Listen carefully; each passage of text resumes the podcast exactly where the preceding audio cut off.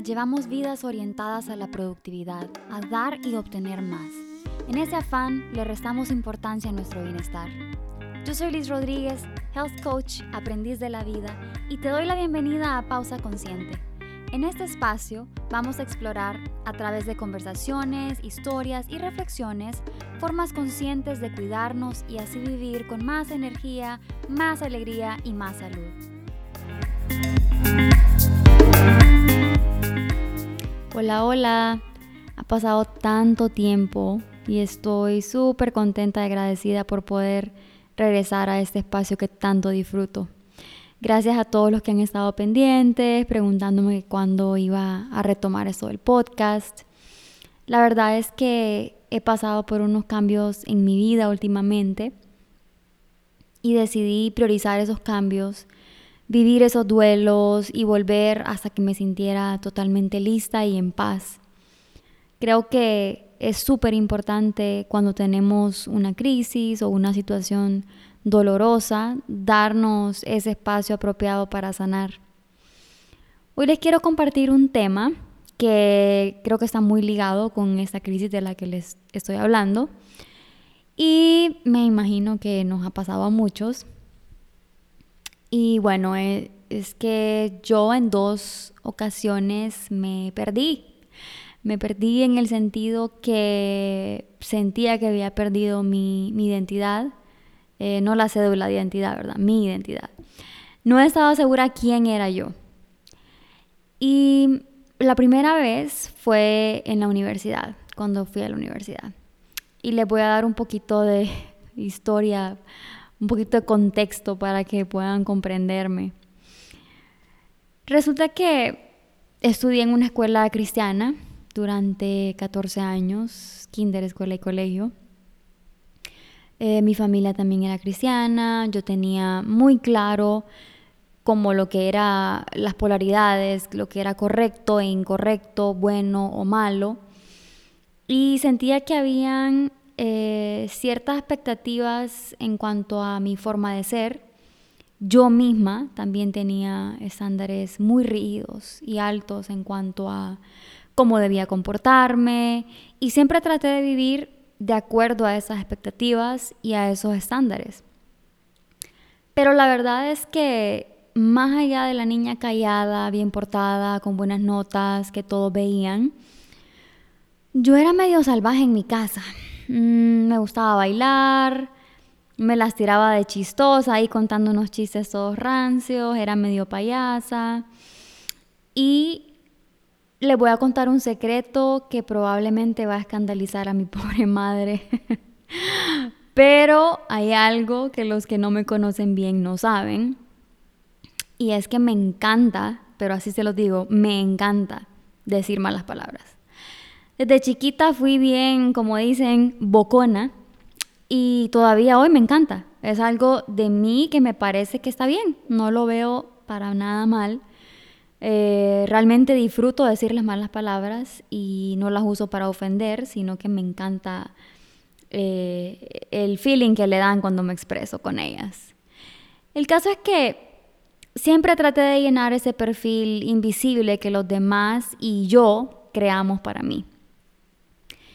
Y cumplí mi rol de buena estudiante, bien portada, callada, eh, ahorita que estaba pensando en eso, me acordé que un día yo estaba molestando a un compañero y justo iba pasando una directora y me vio y me dijo, ay, no puede ser. Podría creerlo de cualquiera menos de usted, Dani. Así que imagínense, ¿verdad? Yo ya estaba full lista para, para triunfar en una telenovela mexicana con con toda la actuación que yo hacía, de, seguir ese, ese rol de, de niña calladita y todo. Esos 14 años, a pesar de estar escondiendo una parte un poco salvaje de mí, la verdad es que fueron relativamente fáciles porque lo que hice fue seguir el guion. Cumplí con los estándares, respeté las reglas, las normas el problema para mí se presentó cuando llegué a la universidad, donde nadie me conocía. donde no había religión, donde no había un estándar que cumplir, un rol que ejercer, y el espacio y la libertad fueron demasiado para mí. Un lugar en el que digamos que yo me podía ya pues desatarme, al fin ser yo, pero es que realmente no tenía ni idea de quién rayos era yo. Y sé que en muchos casos tanta libertad pues puede llevar a muchos a perderse de distintas formas, con alcohol en exceso o drogas o lo que decimos malas compañías, mientras que otros pues siguen el guion que ya traían porque les es más cómodo seguirlo. Pero yo me perdí de una forma en la que me paralicé, o sea, no pude seguir. Tal vez pasaron, no sé, dos trimestres, no recuerdo muy bien, tal vez creo que fue al tercero que comencé a caer en un estado de apatía, comencé a faltar clases, lo cual era muy extraño en mí porque siempre me gustó ser responsable. Aparecieron enfermedades físicas sin explicación, dolor en las rodillas, dolores de cuerpo, el doctor dijo que era fibromialgia, comencé un, un tratamiento. Luego la apatía se volvió una tristeza profunda, una soledad y, yo no pude más. Eh, me, me recetaron antidepresivos, me retiré de la universidad, comencé una terapia psicológica, comencé a cuidarme un poquito más, pasé algunos meses en Estados Unidos y medio comencé a, a, reencontrar mi camino. Luego em, regresé a la universidad hice amigos maravillosos, conocí maestros que me inspiraron muchísimo. Y comencé ahí, yo creo, un viaje de, autodescubrimiento. Comencé a leer mucho, a tomar clases de filosofía, budismo, hinduismo. Yo, yo quería realmente conocer a Dios a, a mi manera, o sea, ver cómo lo veían otras religiones y decidir por mí misma, pues, cómo iba a ser Dios para mí. Y continué en ese proceso por años, pero tengo que admitir que en esa ocasión no llegué hasta la raíz de, de todo ese vacío. Solo, digamos, calmé el dolor y, volví a mi rumbo. Luego pasaron unos años y me mudé a Inglaterra. Y eso sí que fue intenso.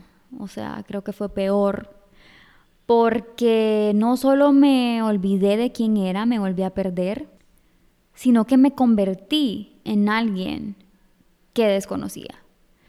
Y creo que fue un poco más de lo mismo, o sea, llegar a otro país en el que aparte de no, de no estar los estándares normales que, que yo me había impuesto, tampoco habían estándares pues de la cultura hondureña, y comencé a sentirme muy desconectada de todo. Comencé también a notar que tenía una ira muy profunda. Y al sentirme en esa posición, eh, desafortunadamente me aferré muchísimo a mi pareja y me volví codependiente. Me aislé, me cerré a hacer amigos, aunque siempre se me ha hecho fácil hacer amigos. Me llené de miedos, me olvidé de mis talentos, de mis capacidades, dejé de confiar en mí misma y me quedé con dos roles, la pareja de X persona y la gerente de soporte comercial de, X eh, consejo en Inglaterra. Mi enfoque total eran eso, mi relación y mi trabajo, y me olvidé de mí. En esta etapa, el vacío interior fue enorme. La depresión eh, era todavía más profunda. Y en eso pues, se vino la pandemia y yo hablaba con unas amigas eh, muy seguido. Y una de ellas estaba recibiendo terapia. Y yo veía como ella comenzaba como a brillar cada vez más. Y yo me sentía tan opaca que yo también anhelaba tener ese brillo en mi vida. Entonces le pedí el contacto de la psicóloga y comencé un proceso muy intenso de autodescubrimiento, de, sanar el pasado, de conocerme. Estuve dos años en terapia y yo en ese tiempo me leía un montón de libros, eh, me escuchaba podcasts mientras armaba rompecabezas, pasaba mucho tiempo sola, ya no tanto por aislarme, sino porque sentía la necesidad de escucharme, de estar conmigo. Además también en ese tiempo mi ira era tanta que yo sentía como que como que ya la estaba comenzando a repartir, como que se estaba rebalsando y la repartía con a, todos aquellos a mi alrededor. Y no era eso lo que yo quería. Em, pues me caminé una isla, me visité un montón de jardines, parques, playas, caminaba, caminaba, caminaba kilómetros, creo que tratando de, de encontrarme. Aquí también fue donde me decidí a hacer esto que, hace años quería hacer, que era estudiar lo de health coaching, y, me decidí hacerlo en medio de todo este, este proceso. Quizás están esperando que les diga, y un día me encontré y todo se resolvió y viví feliz para siempre. Pero, pero realmente esto es y ha sido un proceso. A medida me conocía más, me comprendía mejor y me aceptaba. A medida escarbaba el pasado, lo sanaba. A medida recuperaba la confianza en mí, intentaba cosas nuevas, como les cuento del health coaching. Lo interesante es que cuando esto sucedió, cuando yo estaba tratando de, de, encontrarme, recuerdo que lo primero que pensé fue, ok, ¿qué es lo que me toca? A mí solo me toca recordar quién era antes de venirme a Inglaterra para poder volver ahí, porque esa es quien realmente soy. Pero en algunos momentos yo veía hacia atrás y yo decía, pero es que esa Annie, enojada con la vida, miedosa, impaciente, controladora, que no confía en ella misma, esa no puede ser mi verdadera yo, esa no puede ser mi esencia. Entonces, realmente no se trataba de volver a quien era antes, sino que se trataba de reexaminarme y de decidir conscientemente quién quería ser ahora. Llevo cuatro años redescubriéndome, reinventándome, reconectando con esa esencia que había perdido.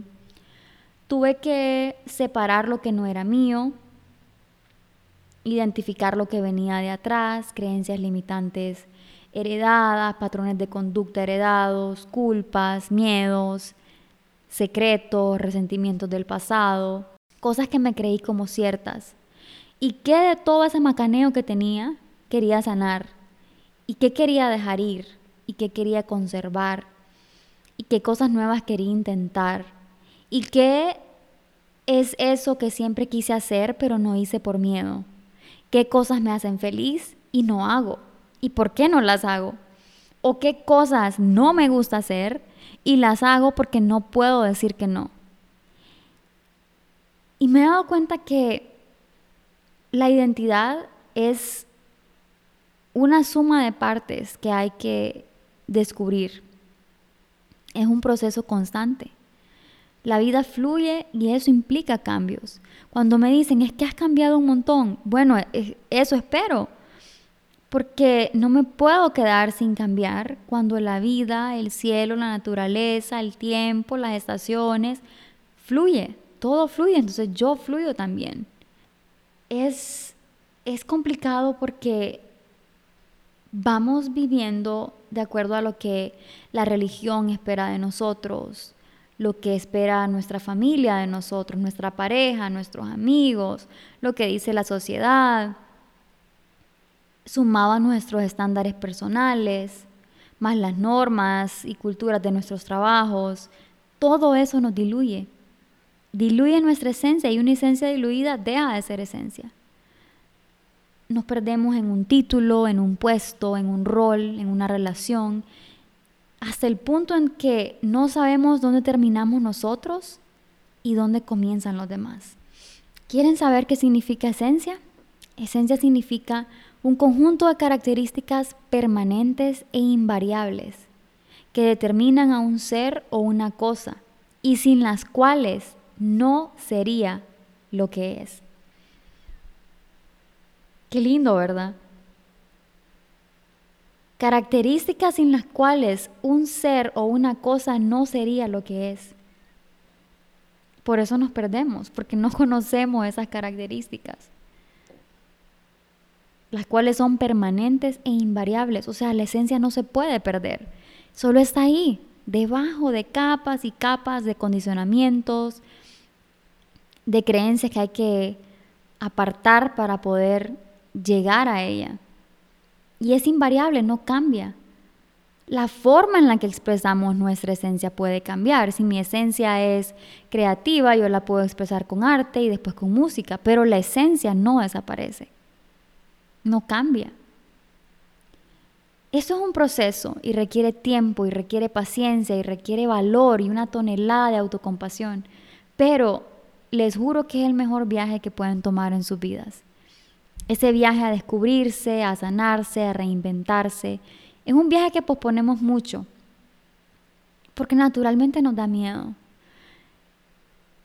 Porque a veces, aunque sea doloroso, pues ah, nos puede parecer más cómodo quedarnos donde estamos y seguir el guion aunque no nos guste.